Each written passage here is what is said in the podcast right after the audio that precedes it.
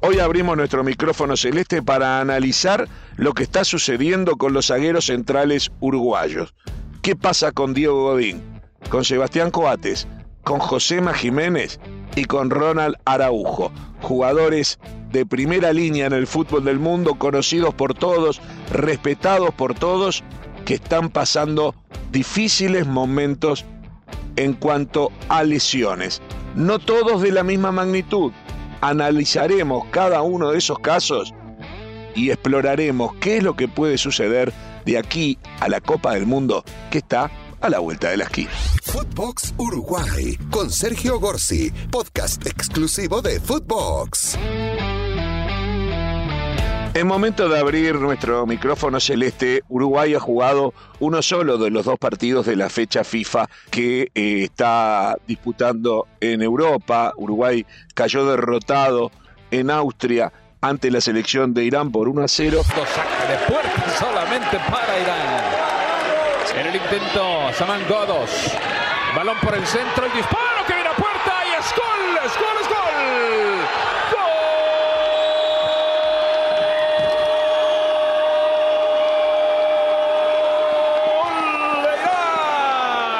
y estará jugando con Canadá en Bratislava, en Eslovaquia. Pero pretendemos hoy analizar otra circunstancia y esperaremos el resultado y el desarrollo del partido con Canadá para luego hacer un análisis futbolístico de lo que fueron y lo que van a ser estos dos partidos para la preparación eh, de Uruguay rumbo a la Copa del Mundo. Quiero detenerme en un hecho que nos tiene preocupado a todos los uruguayos y tiene que ver con el tema físico. Todos sabemos que hay una gran duda que para mi gusto cada vez es menos duda, que es la situación de Diego Godín. Diego Godín que fue de los jugadores históricos, de los veteranos que van por el cuarto mundial.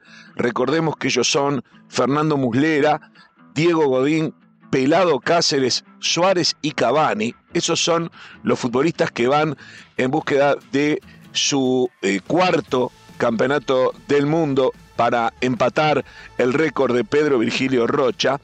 Pero volviendo al tema, de los veteranos, el que se movió más rápido para solucionar su situación fue Diego Godín.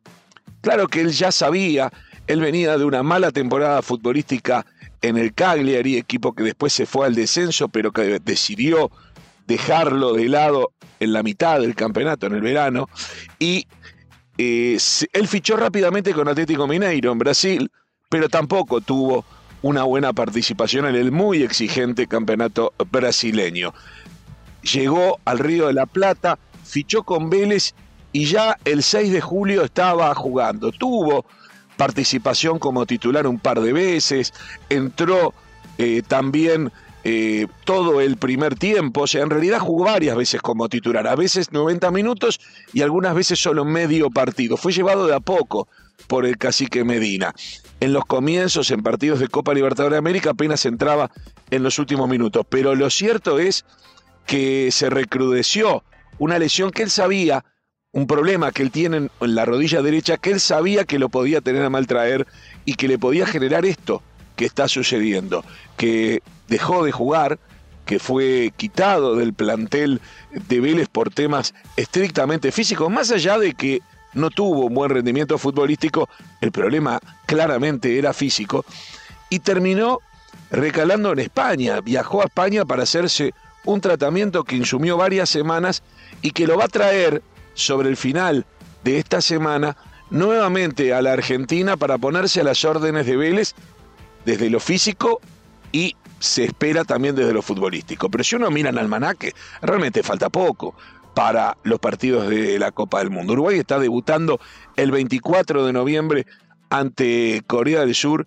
y parece poco probable que un jugador de 36 años como Diego Godín pueda estar en condiciones de ni hablar ser titular en algún partido de la Copa del Mundo, pero ni siquiera a esta altura de ocupar un lugar entre los 26. Eh, Yo soy de los que cree que la importancia de Diego Godín como capitán histórico junto a Diego Lugano, Diego Lugano primero, pero Godín desde ya desde el propio Mundial 2014, cuando Lugano se lesiona tras un muy mal partido contra Costa Rica que Uruguay pierde, aparece con la cinta de capitán en las dos grandes victorias en partidos decisivos contra Inglaterra y contra Italia y, y, lo confirman luego como el capitán hasta este momento. Bueno, como capitán de este grupo, yo puedo llegar a entender que se le busque la forma de que él esté en el Campeonato Mundial.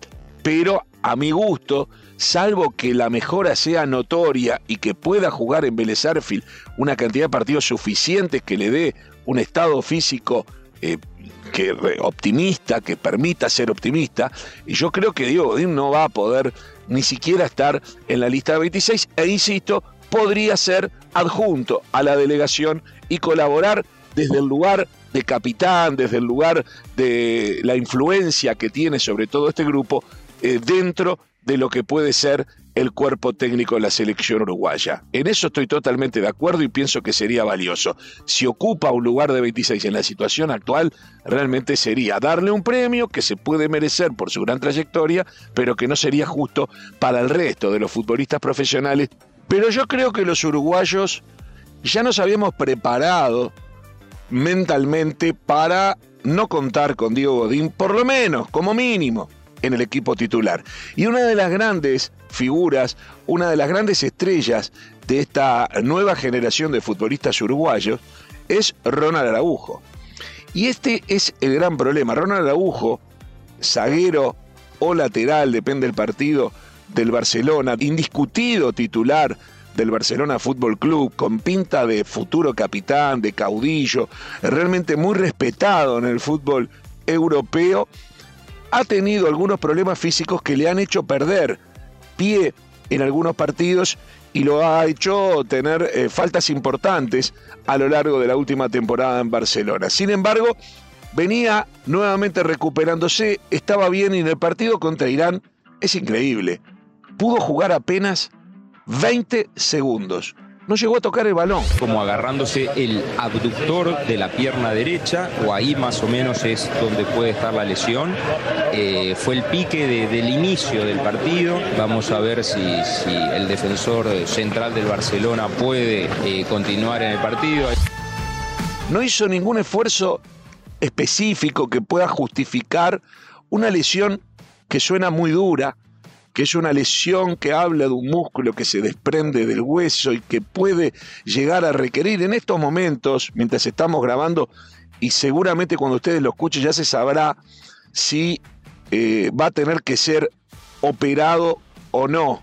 Las dos opciones, la operación lo sacaría de la Copa del Mundo, sería imposible una recuperación acorde de aquí al Mundial, y si no se opera elige por un tratamiento, se opta por un tratamiento, sería un tratamiento que lo dejaría como seis semanas sin jugar y lo haría llegar al Mundial para entrenar, para ponerse en forma. O sea que uno tiene que, los uruguayos tenemos que empezar a darnos cuenta que Diego Godín no va a estar, pero tampoco va a estar Ronald Araujo. En lo que nosotros entendemos puede ser un equipo eh, titular de Uruguay y en estos dos casos lo más probable que ni siquiera en el plantel de 26. Todo eso genera angustia porque se dio que en esta doble fecha eh, FIFA, también por lesiones, no pudieron ser citados Josema Jiménez y Sebastián Coates. De hecho, Sebastián Coates estaba designado para viajar y unas horas antes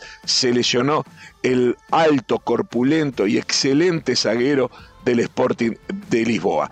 Creo que en Sebastián Coates es el caso menos grave de todos, porque si bien alguna lesión lo marginó en algún momento, es el jugador que parece más entero de todos. ¿Por qué digo esto? Porque José Jiménez también posee una actuación formidable, es respetado por Atlético Madrid, es respetado en Europa, todo el mundo habla de lo que significa José Jiménez en defensa, lo que significa cuando sube de cabeza al mejor estilo de los grandes zagueros uruguayos, definiendo con goles importantes, siempre apareciendo cuando se lo precisa, pero por otro lado, con un récord de ausencias por lesiones que realmente preocupa y mucho.